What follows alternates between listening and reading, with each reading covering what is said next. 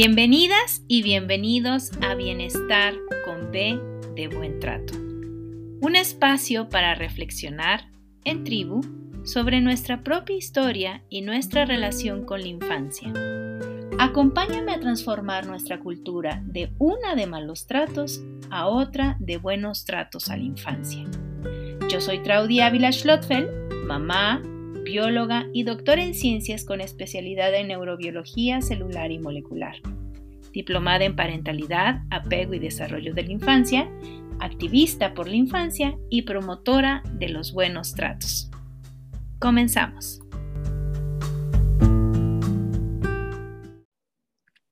Pues ya estamos conectadas. Así que, ¿listas? ¿Lista, Fer? Lista, lista, más que preparada. Perfecto.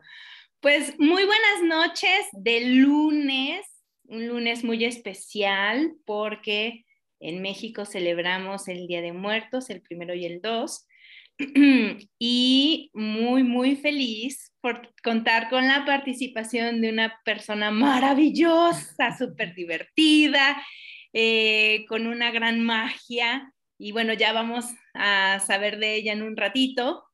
Mientras tanto, quiero darle la bienvenida a cada una de las personas que nos vean durante esta transmisión y bienvenidas y bienvenidos a las personas que nos vean eh, en diferido en el programa que va a quedar colgado en YouTube y después en Spotify y en iTunes.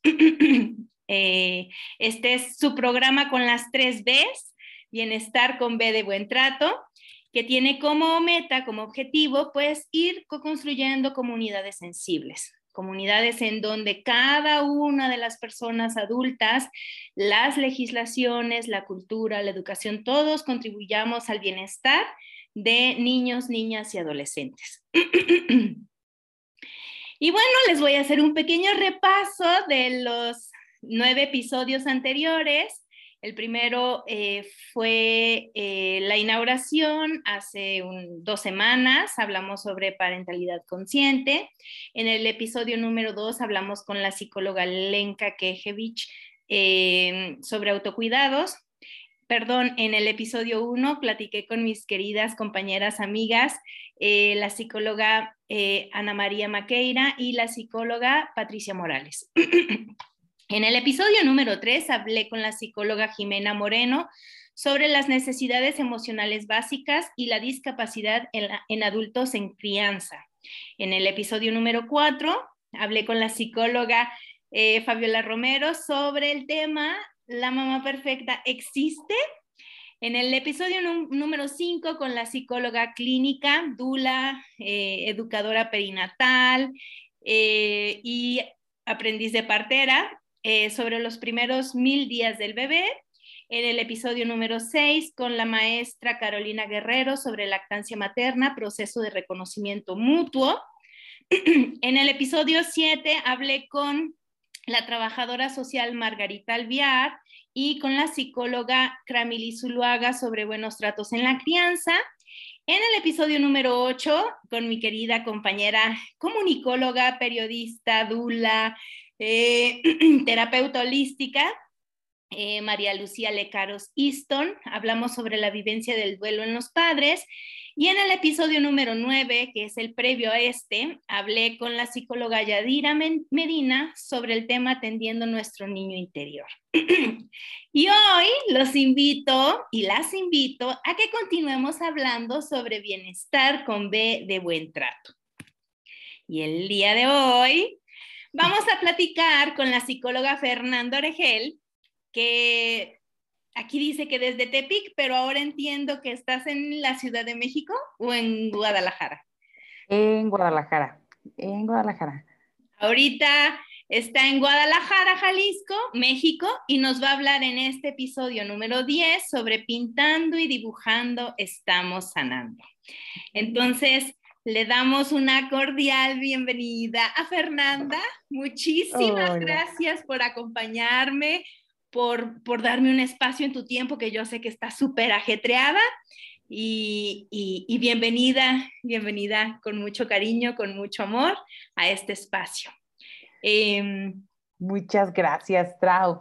Eh, yo estoy súper emocionada por eh, compartir un poquito contigo de tantas veces que hemos platicado, pero yo creo que conforme vamos, van pasando más el tiempo, vamos aprendiendo más cosas, teniendo nuevas experiencias. Entonces yo creo que ya estamos acá eh, después de un tiempo que, que, compartimos pantalla en algún evento de, de, salud mental por ahí. Y este, en un, creo que fueron unas jornadas de salud mental, si no me equivoco, que estuvimos compartiendo tema. Y, eh, y, ha pasado yo creo que ya mucho, muchas cosas. Este, entonces yo creo que va a salir algo muy bonito porque hemos aprendido más cosas y hay cositas nuevas que he aprendido que también te puedo ya, me gustaría compartirte y a las demás personas también que les guste pues mm, justamente la primera vez que, colaboramos fue en, esas jornadas de salud mental en Nayarit, ¿cierto? Organizado por activistas por la infancia, Casa Integrativa de Potencial, y CREA. No me acuerdo qué significa CREA, pero, pero bueno, de Marisol de la Rosa, ¿cierto? y, ay, y Nantli también, creo. Centro Nantli. Ciertamente. Todo el power eh, Nayarita. sí, entonces, pues ya actualmente estoy acá en, en, Guadalajara, también voy de visita a Tepic, a, Nayarit, ahorita ando en México, pero acá ando de turisteando nada más, aprendiendo más y más y más y más para llevarlo a la práctica. Eso. Oye, Fer, cuéntanos, ¿quién es Fernanda Oregel? ¿Quién es Fernanda Oregel? Ahí les va. bueno, Fernanda Oregel, yo, mucho gusto a todos y todas las personas que se encuentran acá. Eh, soy psicoterapeuta infantil. Eh, tengo una, maestría en terapia infantil con enfoque familiar sistémico. Eh, me hice muy, desde que estuve en la carrera me encantó la, psicología infantil. Entonces, a pesar, a pesar, a partir de la universidad empecé a investigar y a empaparme más sobre temas infantiles. Entonces fue cuando ah, por ahí con, una, una, amiga muy, muy cercana, Sandri Montoya, ella me invitó a, este, a la maestría, la conocí, me encantó, la, llevé a cabo y de ahí pues fuimos, conocí a Álvaro Payamares en, en, en una conferencia y me encantó el tema de los buenos tratos, ¿no? Y de las neurociencias y todo lo que pasa adentro y cómo, cómo eh, en la historia de, de, de, la cultura mexicana hemos tenido tan arraigado el, el, maltrato infantil y, no lo vemos. Entonces yo dije, a ver, esto, esto me inquieta, eso me llama la atención, me mueve, porque durante toda la universidad, pues estaba empapada con teorías que, que hablaban como del, como del castigo, ¿no? Del premio, de reforzamiento positivo, negativo y, entonces, para mí esto era como que, espera un segundo, esto, ¿qué está pasando? Entonces, ahí comencé a, buscar más información eh, de cómo poder formarme de una manera diferente a lo que tenía, había aprendido en la universidad. Y este, entonces conocí a Fundación América por la Infancia, que tallercitos, que el, diplomado de parentalidad de apego, que este diplomado de terapia de pareja para poder llegar a los papás.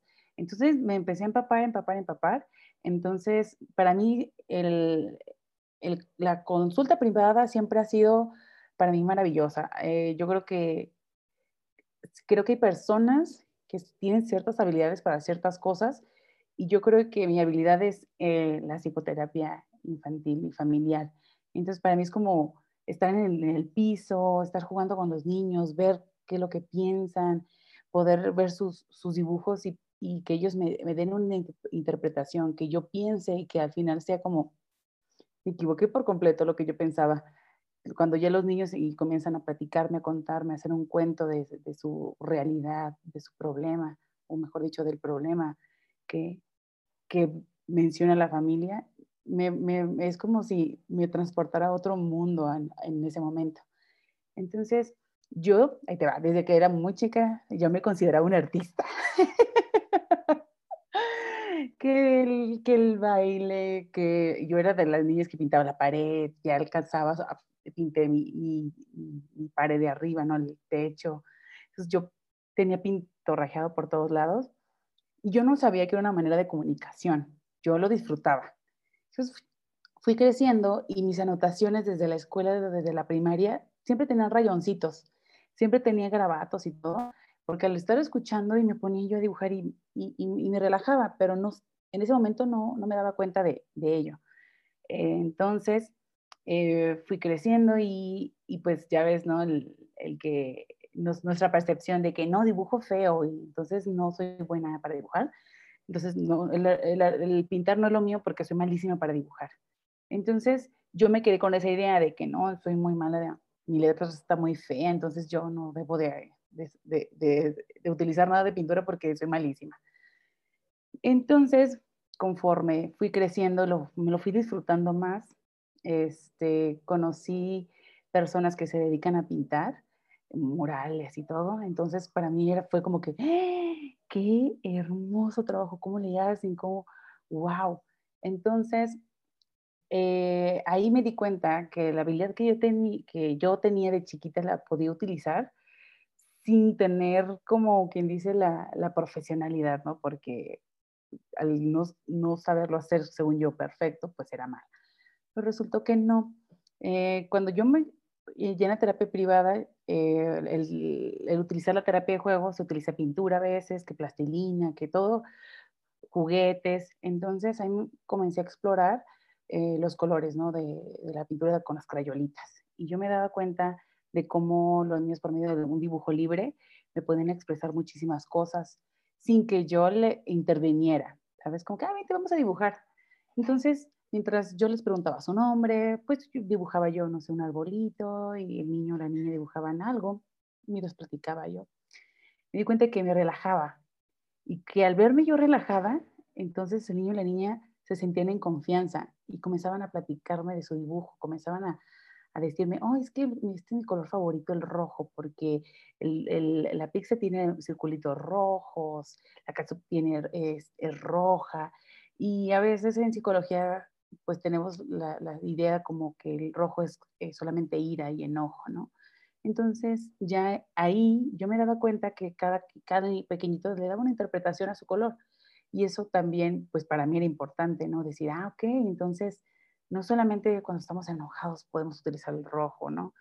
Y conforme utilizaba, después comenzaba a ser un poquito más complicada la, la cosa. yo, bueno, ya no vamos a utilizar crayolas. ¿Qué te parece si utilizamos pinturitas Vinci? Y ya con pinturitas Vinci mezclando, yo veía cómo simplemente utilizar el pincel y el agua, incluso solamente pintar el agua, les relajaba y ya voy a poner en blanco y tiene más agua y ya yo ponía más agua. Entonces los niños mientras buscaban mezclar los colores, eh, había una, de, una conversación diferente a cuando había una lista de, de, preguntas que hacer. Me di cuenta que con, con, con tener herramientas un poquito más artísticas, los niños se sentían más en confianza. Entonces ahí se me ocurrió la maravillosa idea de buscar información acerca de la arteterapia. Y cuando comencé a, a, leer un poquito más de arteterapia, me di cuenta, dije, esto es lo mío. Yo siempre quise hacer eso.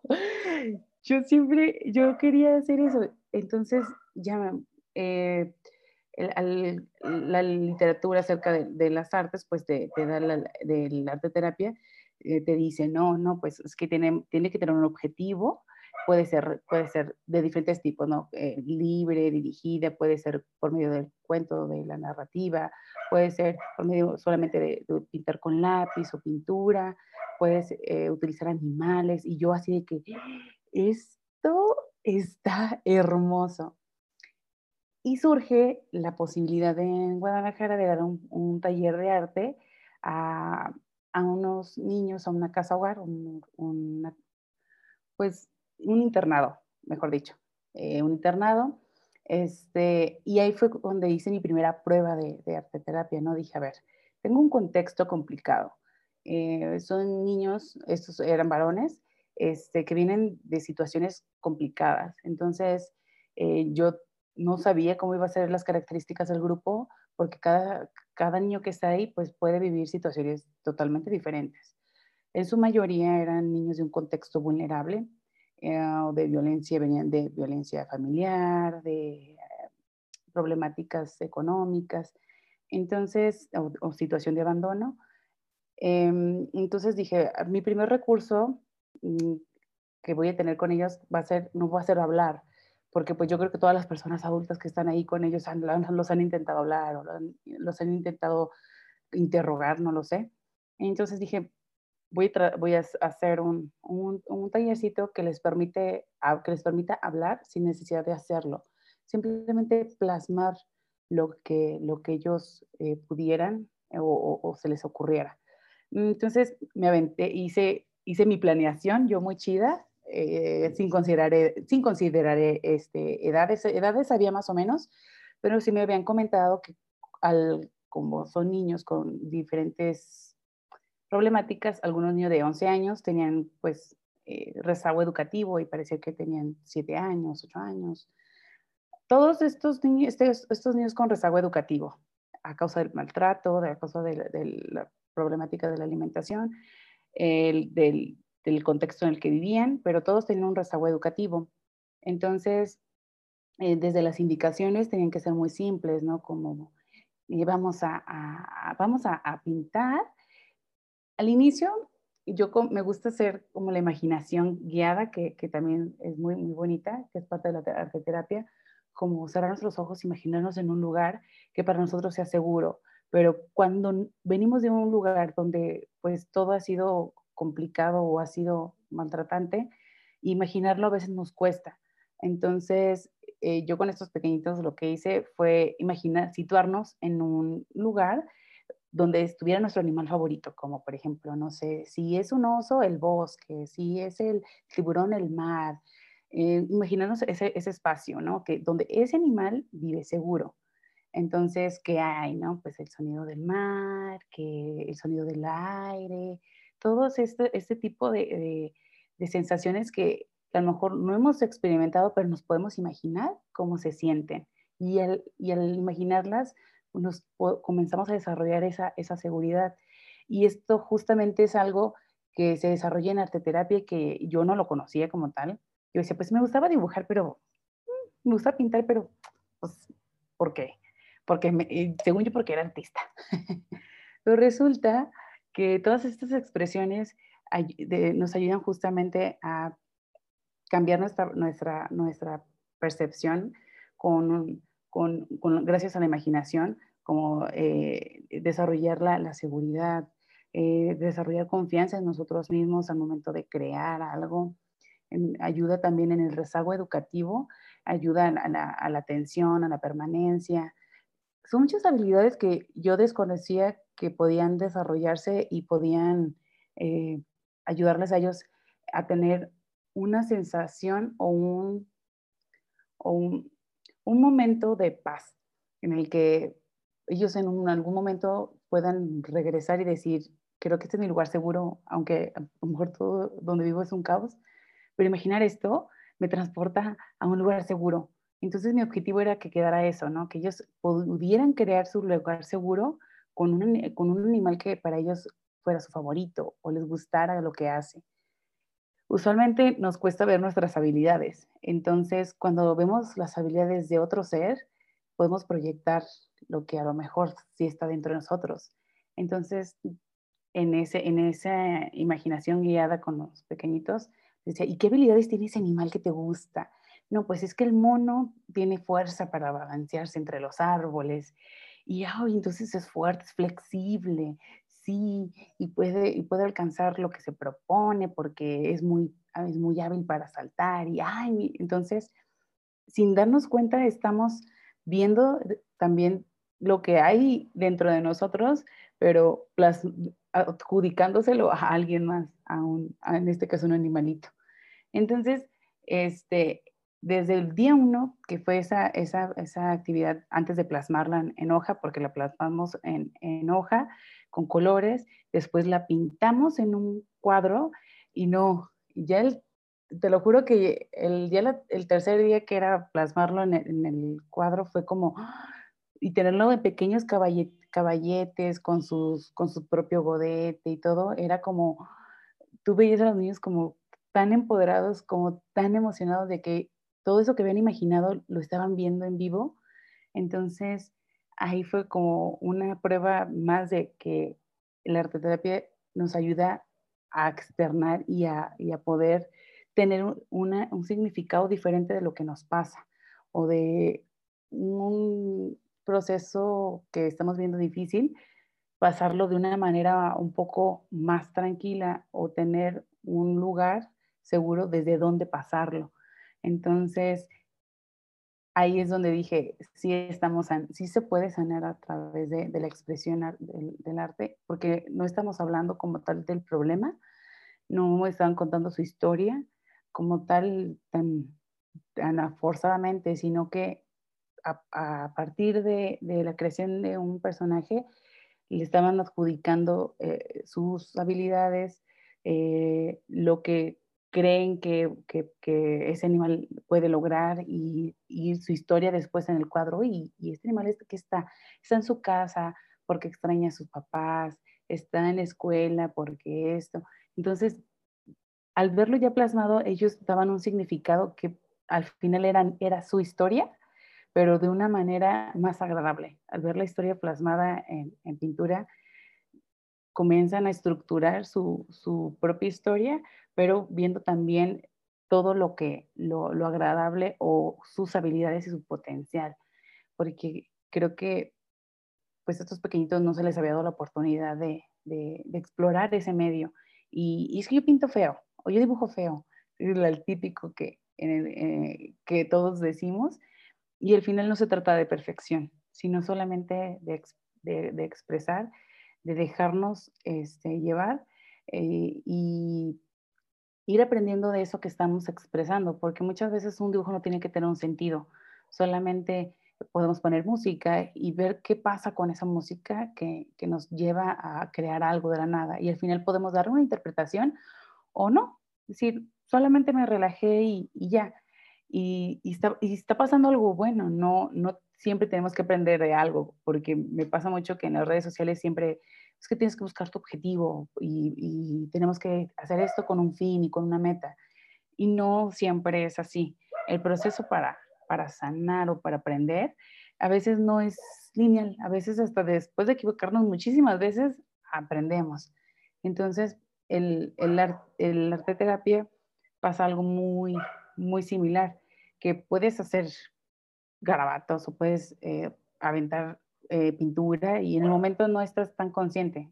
O sí, pero al final el volverlo a tomar y volverlo a ver y volver a pensar qué estabas sintiendo cuando lo estabas haciendo, qué estabas pensando o para ti qué representa eso que expresaste, nos lleva a una, a una retroalimentación propia, a un aprendizaje propio mejor o mejor dicho, más auténtico a nosotros mismos, porque no tenemos a otra persona que nos diga qué es lo que tengo que aprender de eso, sino que tú mismo y tú mismo estás así como que, a ver, ¿por qué elegí este color azul? Mm, pues el azul ni me gusta, pero no, a lo mejor sí, es que en la tarde vi eso azul y, y no sé, me, me, da, me da calma. Entonces, ah, sí, por la calma. Y ya, sin darnos cuenta, hicimos todo un proceso de aprendizaje y de reflexión, de retroalimentación, que estaba ahí y si no lo hubiéramos repensado, no hubiera habido un aprendizaje. Entonces, eh, yo del, del arteterapia tengo eh, poquito que, comencé a explorarlo y para mí ha sido toda una ola de, aprendizaje muy rápido. Este, aparte de que estamos en un mundo pues autocéntrico, eh, vemos como, ay, está haciendo dibujitos nada más, o, ay, nada más está ahí jugando con la plastilina haciendo bolitas y ya. Pero si, le, si les preguntáramos, ¿qué, ¿qué pasó cuando estaba haciendo esa bolita? ¿Qué, qué pasó cuando estaba haciendo ese rayón en, en la pared? ¿Qué sintió cuando rayó ese pedazo de pared? Vamos a, a darle un aprendizaje, mm, una, un, un, aprendizaje, un significado de la situación del cual pueden surgir más, más aprendizajes, como en lugar de enojarnos porque se rellenó la pared, ¿qué, qué pasó? ¿Por qué rayaste la pared? ¿Qué, ¿Qué querías dibujar? ¿Qué querías enseñarnos? ¿Qué querías dibujar? ¿Te gusta dibujar así en grande? o lo hiciste con miedo o, lo, hiciste asustado que lo hiciste tan rápido. ¿Qué fue lo que pasó? Y a lo mejor de ese rayón de pared podemos aprender algo buenísimo, como, eh, no sé, es que estaba enojado y, me puse a rayar la pared. Ah, ok. Entonces, cuando estás enojado, te gustaría rayar algo. Entonces, de, de, ¿qué te parece? Tenemos aquí muchísimas hojas o de papel periódico y cuando tú estés enojado puedes arrancarlo o puedes llenarlo de pintura si tú quieres. Y a lo mejor puede que, que sí sea verdad, ¿no? De que, ah, entonces sí, sí quiero, cuando esté enojado voy a agarrar hojas para, para dibujar. Perfecto. O, ¿por qué dibujaste, por qué tallaste eso con, eh, con, con unas tijeras? Es que quería ver qué había adentro. Ah, ok. ¿Querías explorar de qué material estaba hecho? Sí. Ah, ok. ¿Qué te parece si mejor recortamos con, con las tijeritas acá este pedazo de plastilina? y podemos, de, de, esos pequeños como errores o de esas pequeñas travesuras que le llamamos, podemos encontrar también algún artista por ahí como, como yo, por ejemplo. Entonces, este, hay, la verdad es que sí, eh, en estos últimos tallercitos que, que, que, he dado, me he dado cuenta del, de lo que realmente sí se, sí se sana, sí se puede expresar y no solamente verlo como la parte psicológica de, de evaluar, porque pues la mayoría de las evaluaciones proyectivas tienen que ver con dibujo y nos quedamos a veces los profesionales con eso, como, ah, el dibujo de una familia y ya ahí nada más haces el, como el significado, lo que la proyección, la, la, la, y te quedas como con, podrías hacer una historia bien padrísima, como, ay, cuéntame una historia de esa familia que está ahí y por qué eh, la, la, monita más pequeñita no tiene una mano. No, es que no, no le gusta saludar. Ah, ok, no le gusta saludar. Podemos tener más información incluso de los dibujos de que hacen nuestros pequeñitos en, en casa. El, el, explorar más, a lo mejor puede que dibuje alguna situación por la que estén pasando y, y por aquí, por aquí lo, lo, lo, veamos. A mí me encanta cuando, cuando escogiste este tema porque mi hijo es, no lo sabe, pero él es Picasso, Dalí, todo. este, desde muy chiquitito.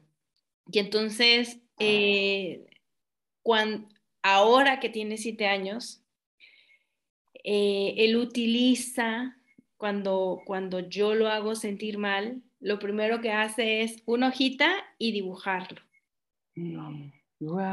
Y me encanta porque cuando él pintaba la casa de los abuelos, era una crisis. y, y, aquí tenemos, bueno, la pared aquí y esta pared de acá está toda llena de, estaba toda llena de rayones. Y, y cuando bajé, porque mi hijo me dijo, mamá, por favor, ven a ver lo que hice. Toda la pared. y yo así. Ah, no, pues respiré profundo porque yo tengo un serio problema con el orden y con la pulcritud. y, y, y, por suerte le pregunté qué, qué significaba, ¿no? Pero pienso en todas esas oportunidades, como tú dices, que nos perdemos de integrarnos en el mundo de los niños. Eh, y, y también la oportunidad que les estamos robando a los niños cuando los castigamos sin ni siquiera preguntarle por qué lo hizo, ¿no? Y esa oportunidad maravillosa de que mi hijo cuando yo lo hago sentir mal llegue con una hojita y me la deje así, o si está cerrada la puerta, la mete debajo de la puerta y me deja ahí su mensajito con un corazón roto y una carita triste y lo siento, ¿no? Esa es esa, esa forma de, de comunicar, se las estamos quitando a los niños y a las niñas, ¿no? Exacto. Y justamente este, desde bien chiquititos comenzamos, que comienza la etapa de, exploración, eh, comienza a, comienza a, ver todo, también eh, momentos de exploración en cuanto al arte, de cómo, por ejemplo, por medio de la comida, ¿no? De que meter la mano y, ver cómo está la comida en su mano y después siempre la embarran. No sé si te has fijado que los bebés tienden a agarrar y embarrar así como o, en su cuerpo, ¿no? Entonces, son las primeras en la cara, experiencias con las texturas y que si estamos cortando esa, esa, esas pues, momentos de exploración, son momentos de aprendizaje que se van perdiendo el interés o lo intentan hacer de nuevo y hasta que se dan por vencidos porque el adulto está quitando y quitando constantemente ese, ese momento de, aprendizaje. Entonces vamos perdiendo esa capacidad de, de, exploración. Y, por ejemplo, pasa después de adultos que sentimos que no podemos hacer ciertas cosas, como es que no, es que soy malísima con el lápiz, soy malísima con eso, soy malísima con aquello, pero realmente es que no hemos simplemente experimentado como tal y dejarlo que, suceda. Entonces, mm, desde bien pequeñitos eh, somos, somos todos artistas, pero en, la experiencia pues se van perdiendo oportunidades.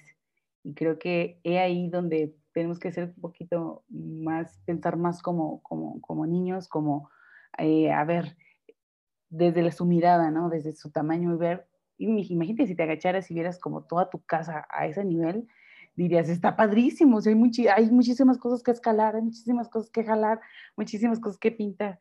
Entonces, eh, esa mirada yo creo que sí la tenemos que practicar mucho como, como adultos y a veces en los, en los tallercitos a veces se, se, me iba y ya después comencé a dar tallercitos en, en otro lugar, igual con niños de contextos vulnerables y y yo me cachaba en el momento de, a ver, vamos a utilizar el color azul para dibujar la tristeza. Y yo decía, bueno, espera un segundo, ¿por qué siempre, por qué tendría que ser solamente la tristeza el, azul, no? Mejor, ya, ya después decía, cambiaba la indicación, híjole, no, este, vamos con esta canción, vamos a, a ver qué se siente en nuestro cuerpo con esta canción, ¿no? Yo elegía canciones como de alegría, de tristeza, de, según yo, ¿no? Como de enojo, de energía y todo. Y ya no puedes poner la canción de como con música muy, muy tranquila, como triste, y ya pues con qué color dibujarías esa canción. Y no, pues uno utilizaba el negro, otro el morado, otro el azul. Y decía, mira, y yo ya les pude haber coartado esa, esa este, exploración por darle una indicación de adulto de, ah, solo el color azul va a ser el triste. Dije, no, creo que acá tengo que ser, no, no dar tantas indicaciones, porque finalmente, como somos los adultos, tenemos como el, el poder, ¿no? Y los niños van a hacer lo que nosotros digamos. Entonces decía, no, el chiste es que ellos aprendan también de, de, lo que sienten y de lo que perciben. Y la única manera de, de, de, aprenderlo es por medio de la exploración. Y algo que me, con lo que me he topado mucho es el, que no colorean hasta que se les dice, ¿no? Con sus manitas así como, ya, ya, es como, ya, como ya esperando que el adulto dé la indicación de ahorita. Y dije, ay, no, eso, eso, qué, qué triste no, no poder agarrar tu material y, solamente hacerlo, ¿no? Sino con miedo de que si me regaña porque agarré el color eh, equivocado o porque agarré el lápiz y sin su permiso. Y eso, híjole, me hacía sentir incómoda porque decía, no puede ser posible que un niño que está aquí para dibujar pide permiso para dibujar. Entonces dije, qué mensaje tan poderoso, ¿no? Cómo en casa está tan instalado el autoritarismo que es hasta que yo diga, vas a hacer las cosas. Y finalmente volvemos a lo mismo, quitamos este, las habilidades de exploración o esa esa habilidad que tenemos innata de explorar el mundo, la vamos cortando con, incluso con indicaciones así tan, tan simples. Y, este, y digo, a lo mejor me, me, voy yendo del, del, tema, pero tiene que ver, os prometo que tiene que ver. y es que porque el, el, las sesiones de, de, arte terapia, pues tiene, tiene que ver con un proceso, ¿no? De, que, de inicio, como de desarrollo y de, y de final. Pero eh, con los niños es diferente. Lo he intentado con, los, adolescentes y con los adolescentes que yo la verdad tenía un poquito de, temor, ha sido wow. Yo creo que a causa de la pandemia Em, yo creo que de los más afectados, que sí ha sido los, los niños y las niñas, este, los adolescentes, creo que es una parte de la población que está muy abandonada y que siguen estando en, el abandono y ahora tras una pantalla. Los niños y las niñas, a lo mejor más pequeñitos, pues se paran y pueden como jugar en su casa o con sus juguetes, pero cuando somos adolescentes ya hay más cosas que, que ya no nos da ganas de jugar. Entonces, eh, la arteterapia para mí ha sido un, un buen, una buena herramienta para, para trabajar o expresar todos estos cambios de, no poder convivir con tus amigos, con tus iguales, con tus pares, porque tu mamá y tu papá o tus hermanos y tus hermanas no son para nada lo mismo que estar con la bolita de amigos y, de amigas. Entonces, este, la arteterapia para acá con, con los adolescentes, desde la imagen corporal, hablando de trastornos alimenticios, este, da mucha luz, porque si bien podemos leer como el tipo de imagen que hacen, pero cómo lo expresan de la figura del cuerpo. Y es que en Instagram están así eh, los labios, están así la cara, está. Entonces es volver, ¿no?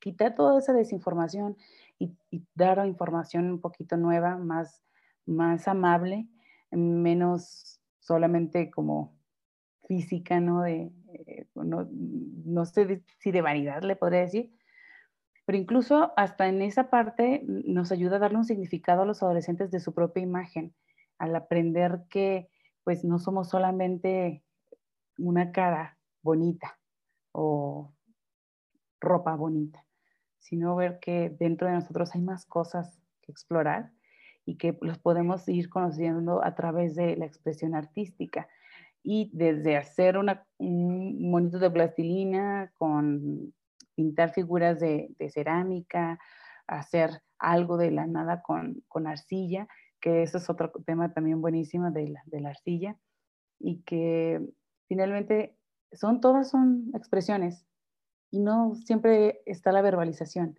A veces simplemente el ver algo y decir, yo esto construí de la nada, lo hice de la nada y me gustó.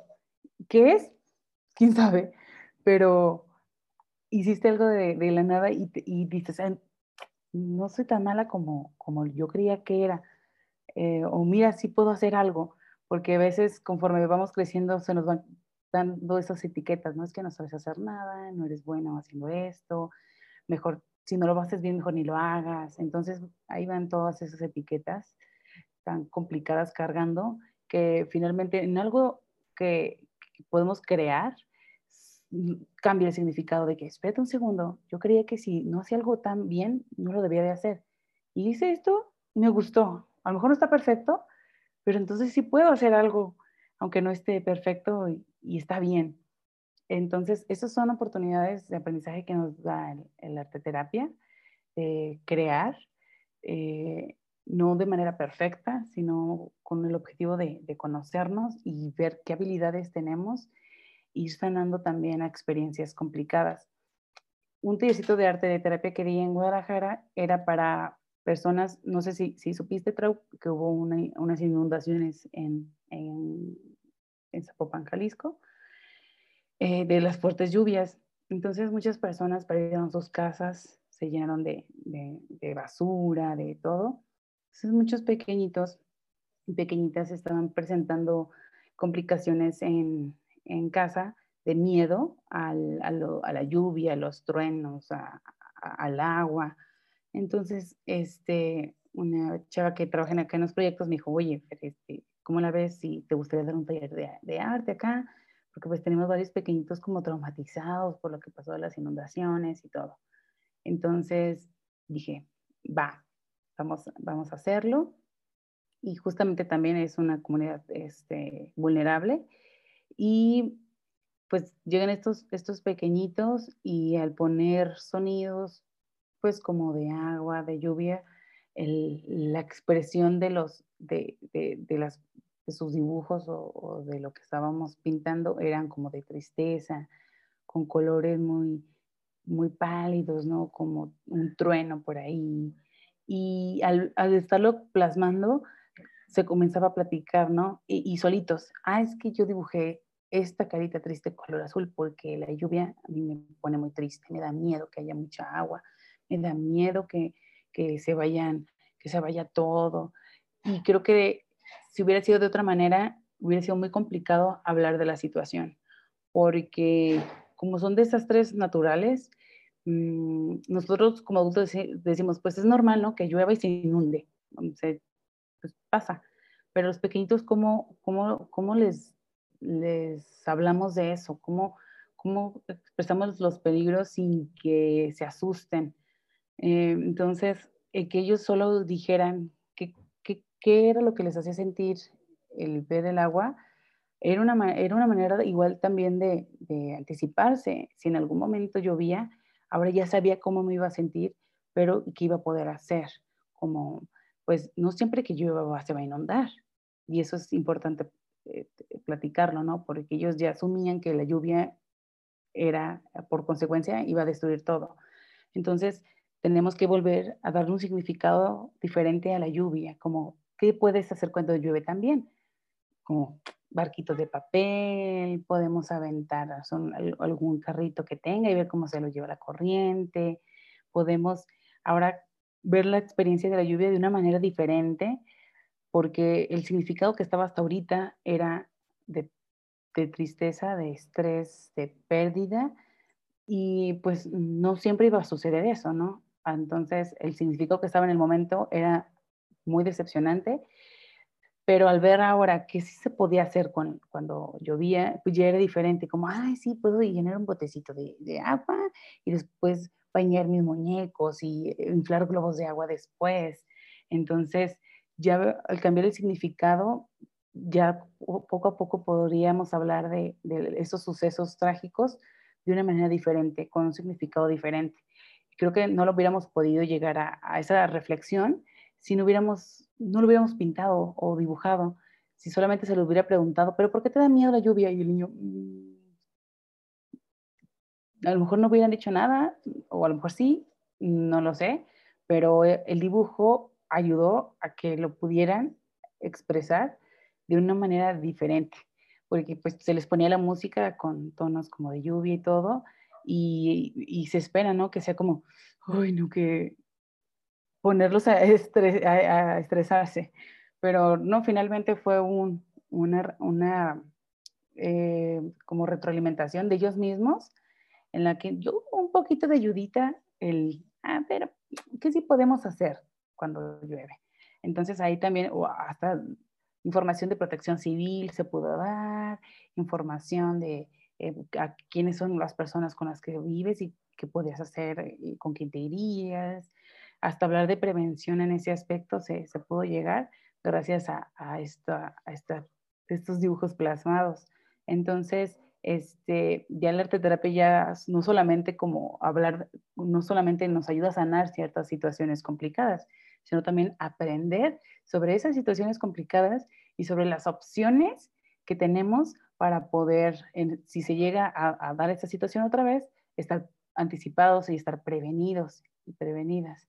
Entonces, este, ya cada vez que, que, veo los, las pinturitas que tengo, porque los, los, dibujos yo me los quedo, los veo y digo, uh, ahí quedó algo de aprendizaje, ahí quedó algo de experiencia diferente a lo que estamos acostumbradas, acostumbrados a hacer en casita.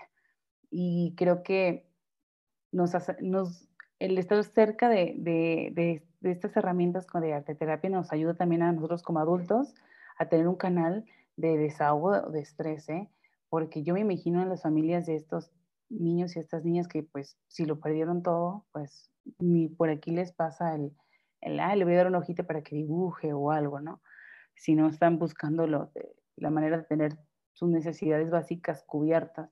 Entonces, este, el tener espacios de, de arte terapia ayuda también a, sanar el, tejido de alguna comunidad que estén pasando por un momento difícil y que no, no, no, no sabemos cómo ayudarles o no tenemos tampoco como los medios para, para ayudarles, pero sí el, el, el dar estas pequeñitas experiencias este, de arte o, de, o positivas diferentes, a lo mejor va a quedar por ahí un recuerdo importante y que a, lo mejor más grande lo van a reproducir con otros niños y con otras niñas o, o simplemente para su experiencia propia. Entonces creo que todos y todas tenemos que tener esta cercanía a, las actividades como artísticas, aunque digamos que somos malas o, no, o, muy buenas. yo, yo, la verdad no, no soy muy buena, pero me gusta, le echo corazón, que es lo importante, creo yo. Le echo las ganillas. Entonces, este, lo importante es disfrutarlo y este, sin ser tan exigentes con nosotros mismos o con nosotras mismas o con los pequeñitos y pequeñitas, porque sí me ha pasado que es que tú sabes dibujar más bonito. Ay, eso qué feo te quedó. Y yo, ay, no, espera un segundito, está perfecto así como está. Y creo que a veces vemos los, las cosas también con un cerebro muy racional adulto y no permitimos que se exprese lo que sea por medio del papel, así como tu pequeñito a lo mejor va a haber un momento en el que dibuje algún monstruo bien grande y, sin forma y tú, ¿y eso qué es? Eres tú enojada y tú, ay, pero yo no soy así, así no soy, dibújame bien. y entonces, este, pues, cuando a lo mejor cuando en su percepción, cuando nos enojamos, nos volvemos como un monstruo y es válido, pero el cerebro adulto nos, a veces, ese raciocinio nos trae como que muy cuadrados y cuadradas entonces queremos que si vas a dibujar, tiene que ser así y así y así. Y pues la verdad es que, es que no, es un medio de, expresión. Y te voy a decir, digo, tengo aquí algunas anotaciones, pero ahorita que dijiste eso, yo recuerdo mucho, eh, te digo que mi hijo, pared que encontraba, pared que rayaba. Entonces, como nos cambiábamos mucho, tenía yo que comprar de estos papeles, no me acuerdo cómo se llaman, estraza, creo, y, luego cartulinas blancas y bueno, hice millones de cosas, pero cuando Mati, mi hijo, tenía como cuatro o cinco años, empezó a hacer unas, unos dibujos de verdad bien locochones.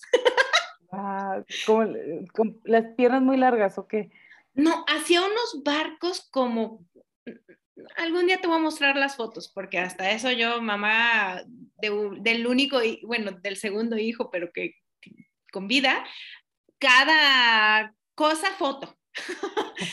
Buenísimo. Pero, ¿sabes una cosa? Eh, o sea, es impresionante todo lo que los niños pueden desarrollar, todas sus habilidades artísticas. No significa que todos vayan a terminar siendo los grandes artistas, pero como decías, darles la oportunidad de tener ese canal a través del arte es tan valioso. Yo toda la vida, como tú he dicho, soy malísima para pintar. Y hace como unos 15 años, unas amigas iban a unos talleres aquí en Coyoacán, muy sacale puntas, este, Coyacán es así como el centro del arte, ¿no? Y de lo, bueno, del arte, lo dejemos ahí.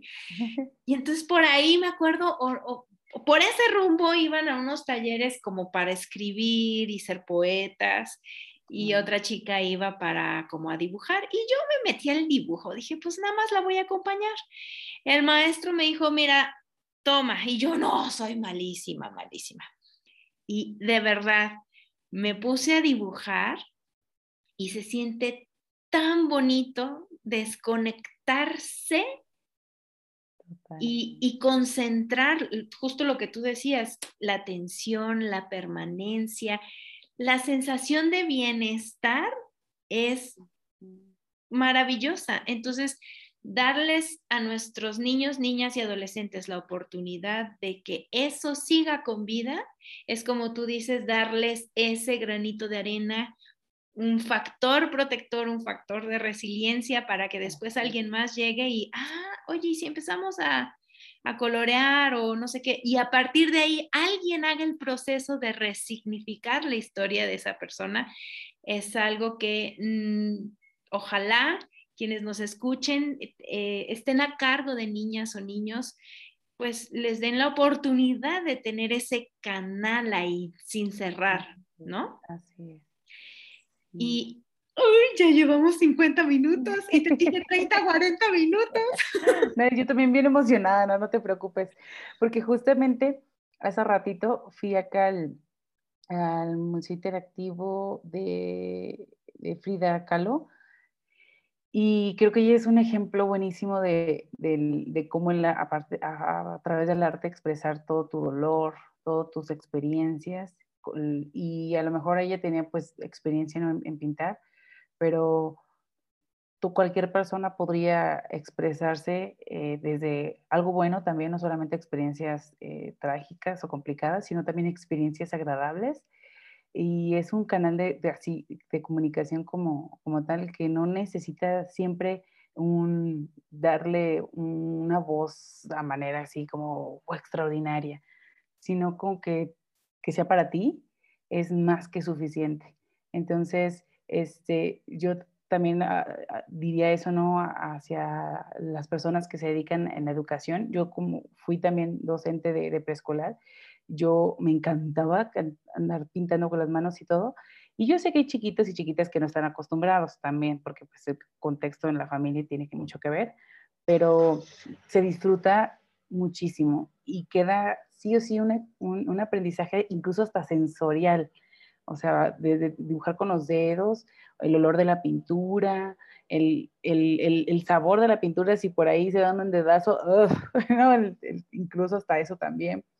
Y es una, realmente son actividades totalmente integrales, porque estamos integrando todo, o sea, desde la parte de las habilidades de, con, con la mano, con el trazo, con la atención, la, la, la, autonomía para hacer, crear algo, la, creatividad, el pensar o simplemente poner atención a la sensación. Es, es, es, una experiencia totalmente completa y creo que sí, totalmente todas las personas que estamos a cargo de, niños y niñas y adolescentes, darles, es tener como esa, esta opción de poderlo utilizar en casa, en el salón de clases, en el parque, en el piso, en la carnita asada, en el, en el, en el lugar que, que sea, es, ah, es buenísimo. Y también es importante saber que cuando más chiquitos son, la atención es menos. Entonces sí es importante como no frustrarse, ¿no? De que es que yo lo puse a colorear y no termina de colorear nunca. No, no importa. Entre más pequeñitos sean, la atención es más corta. Entonces no es como darse por vencida de que, ay, es que les tiré las crayolas porque pues ni, ni dibujaba es de que dale un poquito de, tiempo para que madure esa parte de, la, permanencia, pero el tener la, opción y tener todo en casa facilita más el interés hacia la creación de, algo. Pueden tener ahí los pinceles, las acuarelas, todo a la mano y en algún momento va a estar la duda, la, la sensación de, querer explorar esas, esas, esas herramientas. Entonces yo, yo sí recomendaría eso, el tenerlo a la mano, el tenerlo como sugerencia, el llevarlo o, o, no a todas partes, ya eso es de, de, cada familia, pero creo que sí el, es una herramienta buenísima y que finalmente nos ayuda a aprender de nosotros mismos y también de los demás, de los dibujos de, de los demás. Pero creo que principalmente de, de nosotros mismos y nosotras mismas, ¿no? De qué hay dentro o qué hay acá también. Sí, me, encanta esta, esta oportunidad de hablar de la arteterapia contigo, porque además eres súper cálida y súper, conecta súper bien y yo creo que ese es el secreto de por qué los adolescentes también este, e, e, e, enganchan contigo tan fácilmente. Pero bueno, para ir cerrando, yo creo que eh, la oportunidad casi, de verdad, casi todos los niños y niñas, no conozco a todos los niños y niñas del mundo, pero casi que estoy segura que todos agarran al menos su caca para embarrarse. Sí. Y, es, esa, esa es este, un, es una expresión de, cómo usar su cuerpo como herramienta y cómo expresar, cómo explorar el mundo. Entonces, yo creo que la invitación a partir de esto, considerando que el, el arte puede ser o es una herramienta que nos da bienestar, conectando con los buenos tratos, yo creo que es justo lo que tú decías, dejar de pensar como el, la, la, visión adulta como el centro del universo de los niños, darles la oportunidad de que los entornos estén adecuados a la edad, evitar ante, ante cualquier cosa eh, castigar, regañar, eres un tonto, pero eres un no sé qué, o sea, poner etiquetas que hacen daño. Este, y, a partir de eso, como tú dices, bueno, eh, tener ahí cosas para que los niños se acerquen, las niñas se acerquen y seguramente si eso está ahí, mm, va a ser un canal para comunicar. Hay algunos niños, por ejemplo, pienso en los niños que tienen algún, eh, por ejemplo, que están en este espectro autista, y esta, este canal de comunicación es un excelente canal. Entonces, eh, permitamos que los niños y las niñas, y hablo principalmente de niños y niñas porque son a quienes más limitamos. Así es, totalmente. Si, si atendemos a estos niños desde el principio, cuando sean adolescentes tendrán establecido este canal de comunicación. Pero hagamos lo posible para hacer esta introspección que tú nos has invitado a, hacer, para revisar qué hay en nosotros que nos genera que nuestros hijos hagan tal, tal o cual cosa, que rayoteen, que agarren la caja y se embarren toda la cara, este, o que no sé, que agarren la comida y embarren el mameluco que le regaló el abuelo de no sé dónde, ¿no? Eh, hagamos un ejercicio de reflexión para poder ir conectando con nosotros y ser unos papás suficientemente buenos y permitirles darle ese regalo a nuestros hijos de tener ese canal, que no significa que van a ser unos grandes artistas y que van a vivir de eso, pero sí van a vivir con bienestar a través del arte eh, para comunicarse en caso de que ese sea el canal de comunicación. Sí. Si deciden que no les gusta, pues perfecto, pero tuvieron la, oportunidad de intentarlo. Y, este, y créeme que es algo que sí o sí en algún momento se va a explorar. Entonces, lo importante es estar ahí, ¿no? Y ver de qué manera podemos acompañarles. Y, este, y espero que sí, sí, sí, sigan esta invitación. Incluso como, como adultos nos sirve mucho el tener colores, eh, nos ayuda muchísimo en el manejo del estrés, de la ansiedad. Eh, entonces, hay muchas cosas que también en nosotros como adultos podemos trabajar por medio de, del arte sin ser unos especialistas de, él, pero nos ayuda, te digo, a, conocernos también y el pensar también como por qué limito esa parte, qué causa en mí, qué significado tengo yo del pintar o realmente qué pienso de eso. A lo mejor, como yo en mi casa no lo experimenté, simplemente se me hace como una pérdida de, tiempo, o se me hace como que no, sin idea, sin idea, pues no lo creo necesario, pero no sabemos. Yo siempre le digo a los papás en mi consulta y a las mamás que eh, los, sus pequeñitos son una persona aparte de ellos, porque a veces decimos que es mío y es como yo y, espera un segundito, es mejor conocer a esa personita porque no viene solo de ti, viene de otro lugar también y de otras generaciones más. Entonces, ese pequeñito y esa pequeñita la tenemos que conocer y permitirle a ellos mismos que se conozcan. Entonces, esta es una herramienta para conocerse y explorarse. Y entonces, qué mejor que permitirles desde muy pequeñitos la exploración. Exacto, ir, ir haciendo su caja de herramientas para, para más adelante cuando ya las puedan usar. Oye, Fer, me quedé con la duda. ¿Tu Instagram? ¿Tu Facebook? Ah, es cierto. Mi Instagram es fer.psicoinfantil Y mi Facebook es Fernanda Origel Psicoinfantil, todo pegadito. Entonces ahí en esos dos espacios te podemos encontrar si necesitamos, creo que das talleres para, bueno, para maestros y maestras, das talleres para papás, das talleres, cuéntanos. Sí, eh, doy tallercitos para, de, para, para el aula, para maestros y maestras, educadores y educadoras, eh, trabajo con familias completas de, en alguna problemática en específico, eh, tallercitos también de, de arteterapia para niños, niñas y adolescentes. Y en la consulta privada también eh, me pueden encontrar, igual por, en cualquier parte de la República tengo la, atención vía Zoom, vía, alguna, vía plataforma disponible. Entonces, de esa manera también me pueden encontrar. Y con muchísimo gusto yo cualquier duda, comentario lo contesto personalmente desde mi Instagram, Instagram y Facebook con mucho gusto. Genial. Pues muchísimas gracias, Fer. Gracias por este tiempo, por este espacio que andabas súper ajetreada y, y, bueno, ojalá y después nos puedas platicar sobre algunas otras cositas que tú haces. Claro que sí. A mí me encanta compartir lo que sea, así, así, así sea poquito. no importa, poquito.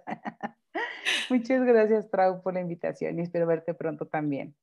Gracias. Y bueno, nos, nos, vamos despidiendo de, la transmisión en vivo. Eh, agradecerles a quienes nos vean, a quienes nos escuchen. Ojalá y encuentren eh, esta invitación, una invitación eh, amable a, explorar el, el, arte en sus vidas, dejar explorar el arte en las vidas de sus hijos e hijas y, disfrutar el proceso de lo que vayan aprendiendo de ustedes y de sus hijas e hijos eh, a través del arte. Así que muchísimas gracias, Fer. Eh, nos estamos viendo en las siguientes emisiones. Eh, tenemos una sesión doble el miércoles. Entonces, los espero y las espero el miércoles. Cuídate mucho, Trau. Nos vemos.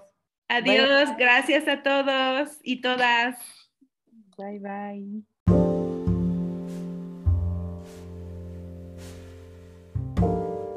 Gracias por acompañarme en esta nueva emisión de Bienestar con B de Buen Trato. Les espero en el próximo episodio.